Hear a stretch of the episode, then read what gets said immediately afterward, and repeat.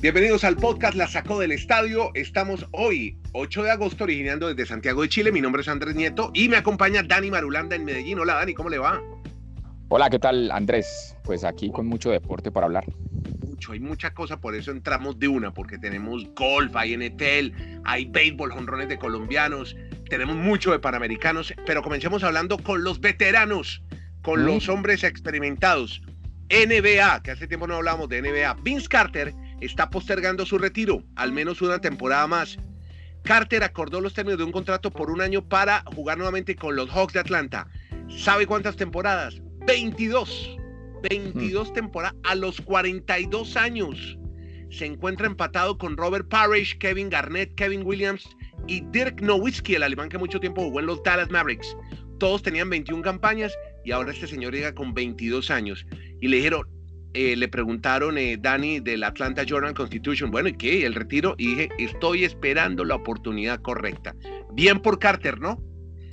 Sí, establece un récord, 22 años consecutivos en la NBA. Como usted lo mencionaba, estaba empatado con los otros basquetbolistas con 21, pero este va a ser el primero con 22 temporadas en el mejor baloncesto del mundo. Y este tema de la longevidad también va a llegar Tom Brady, que ha firmado dos años más para la NFL con los Patriots Llegó en el 2000 a la NFL y ha firmado contratos hasta el 2021, o sea, 21 temporadas en la NFL.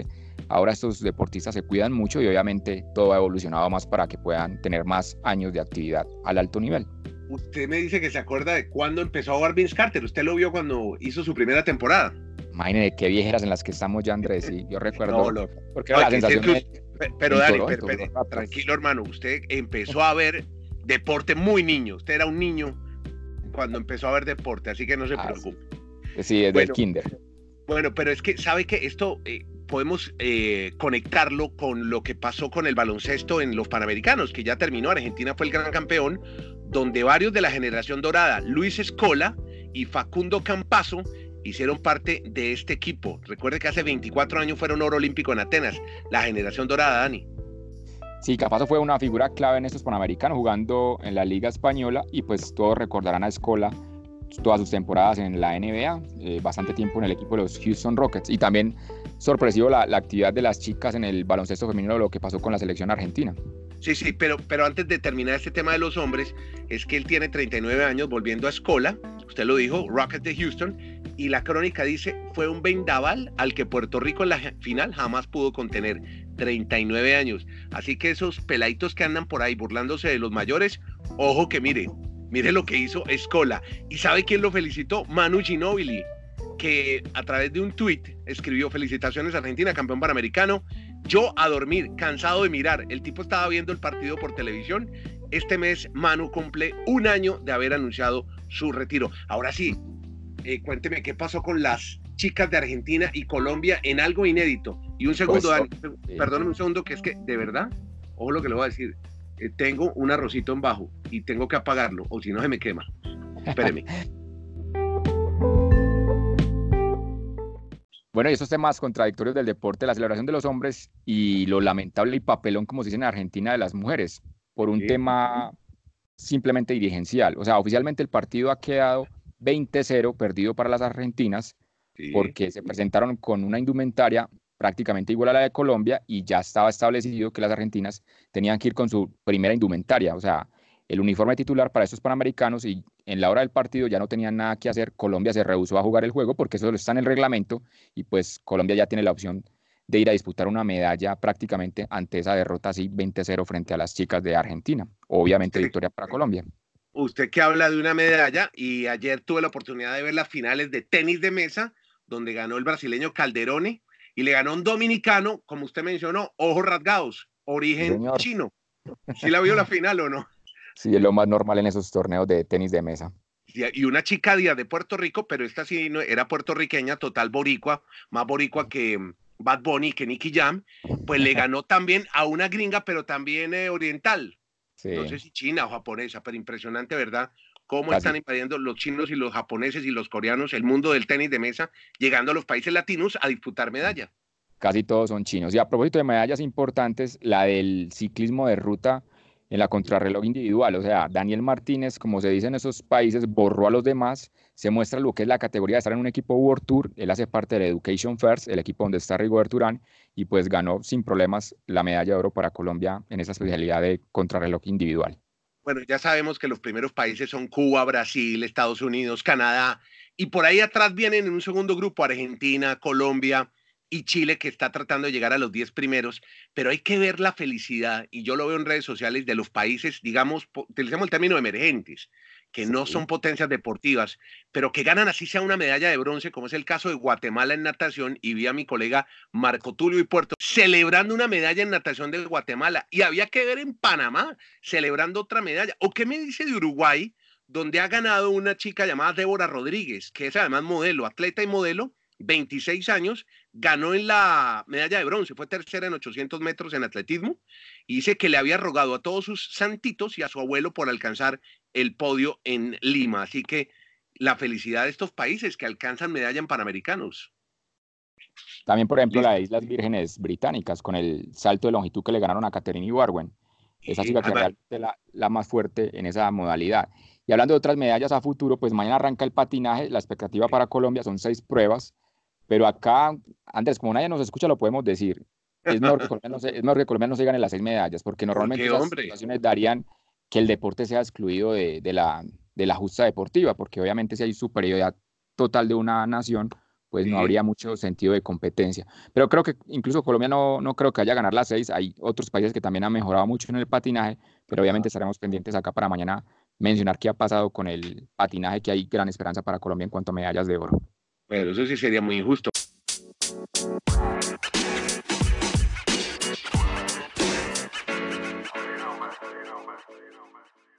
Bueno, eh, vea, cambiemos ya de deporte porque hay que hablar del béisbol y del éxito que han tenido peloteros colombianos. José Quintana en los Cachorros de Chicago, ¿qué le pasó al colombiano?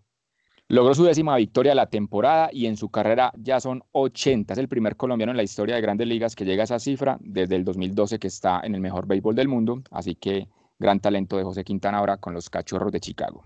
Vea, ¿y qué pasó ayer con los Yankees? Cinco cuadrangulares, apaleados los Baltimore Orioles, 14-2. ¿Qué fue lo que pasó ayer con, con, el equipo de Nueva York? Batiendo récord de más de 50 cuadrangulares frente a un equipo en grandes ligas como los Orioles de Baltimore, en lo que se han enfrentado en esta temporada, 52 para ser exactos, y dos de ellos anoche fueron de Giovanni Urchela, el colombiano que ha llegado a 14 cuadrangulares, y va a estar muy próximo a llegar a 100 hits y ha jugado 93 partidos en esta temporada, así que ha sido una gran campaña realmente la de Giovanni Urchela con los Yankees de Nueva York.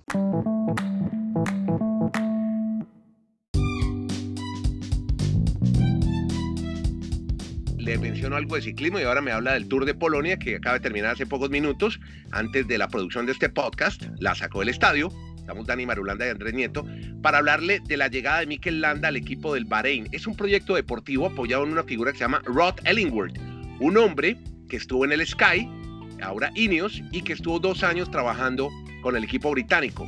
¿Sabe quién entra? McLaren, la escudería de Fórmula 1, llega al ciclismo.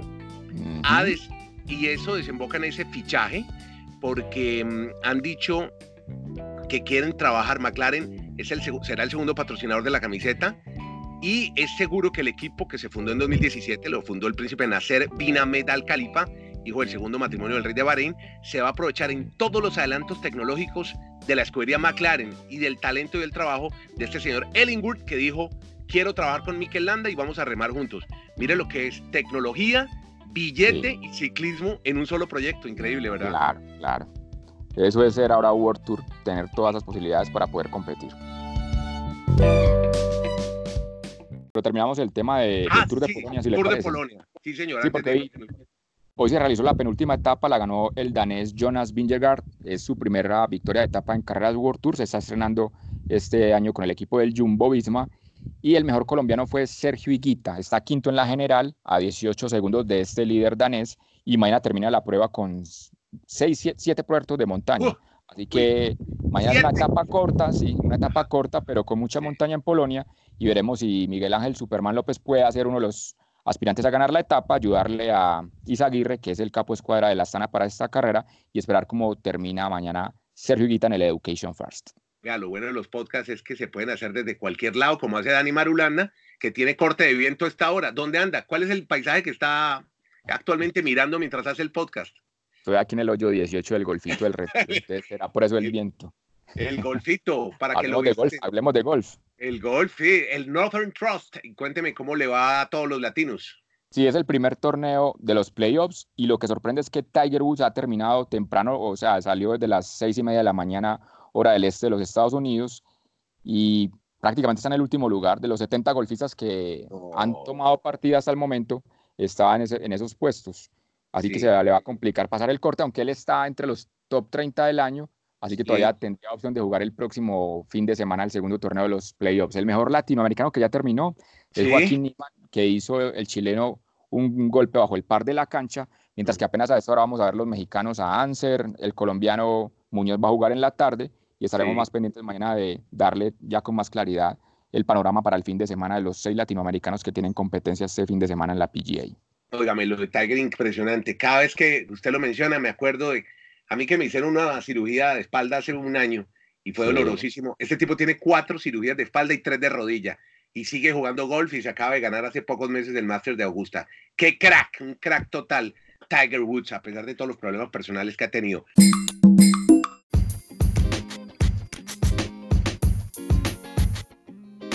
Y vamos a cerrar con Liga de Campeones porque se está jugando la entrada a la fase de grupos. Y hay una historia muy, muy interesante. Nos encanta hacer storytellers aquí en este podcast. Una historia de un futbolista colombiano, de una tribu indígena. ¿Cómo es? O sea que usted me cambia todos los días el, el, proyecto. O sea que vamos a dar colgada la NFL. Pero bueno, hablemos de Luis Díaz. no, es que yo voy mirando el reloj. Luis, Díaz es, Luis, Díaz es, un chico de una comunidad indígena en La Guajira, de la parte norte de, de Colombia.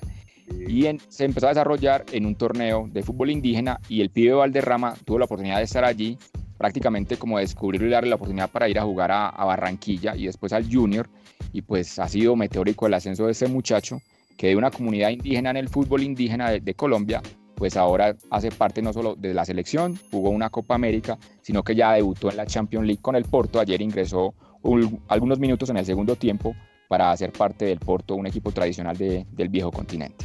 1-0, ¿no? Le ganó, ganó ayer el Porto. Increíble que un equipo tan poderoso como el Porto tenga que estar jugando entrada a la fase de grupos. Bueno, rápidamente, hoy comienza pretemporada en NFL, fútbol americano. Sí, 11 partidos ya de la primera semana de la pretemporada. Por ejemplo, en Miami hay bastante expectativa esta noche para ver el duelo frente al equipo de los Atlanta Falcons porque Ryan Fitzpatrick va a ser el quarterback titular, pero está Josh Rosen, que es un jugador que apenas tiene su segunda temporada en la NFL, llega este año al equipo de Miami se espera que pueda ser el hombre que por fin le dé el comando que necesita Miami de cara a lo que hace sus próximas temporadas. Por ejemplo, también juega New England, juega Nueva York contra los Jets, los Giants, un partido que siempre se juega durante la pretemporada, ya más de 50 veces se enfrentan en pretemporada y pues aquí vamos a estar hablando algunos detalles de lo que tiene que ver. Ah, usted que le gustan los detalles, por ejemplo, el de Tom Brady. Sí. Eh, usted, tiene, usted que mantiene en este podcast esos dólares por toda parte, está ofreciendo ya su casa en venta por simplemente 40 millones de dólares si la quiere adquirir. Es una, una casa en Brooklyn, Massachusetts, que tiene cinco habitaciones, siete baños, una zona de spa, piscina, en fin, y simplemente, o usted quiere pagar el mortgage como 150 mil dólares mensuales, pues allí no habrá problema con este podcast, mi estimado Andrés. Ah, Tom Brady y Giselle Bunchan, la supermodelo brasileña. Ah, pero la casa va con Giselle. Ah, esa es la gran pregunta. Yo creo que ahí sí habría más uno que ofertaría más. No, no, Giselle, la quieta ahí con el señor Brady. Listo, Dani, llegamos al cierre de este podcast, la sacó al estadio. Mañana nos encontramos después de la última etapa del Tour de Polonia, ¿le parece? Eh, sí, este podcast está más rápido que las carreras como se rematan en el World Tour, toda la carrera, pero bueno, tratamos de informar a nuestros oyentes en este podcast. Sí, sí, exacto. Dani Marulanda es de Mar 3, está en Twitter, búsquelo. Nieto Molina está con ustedes desde Chile y Colombia. Hacemos este podcast todos los días, estamos en Spotify, donde está todo el mundo oyendo música. Para un segundito la música y nos busca, la sacó al estadio, un ratico nos se actualiza deportes y sigue con su música mientras lava los platos o como yo hace el arroz. Gracias Dani, que la pase bien. Listo, señor. Hasta mañana.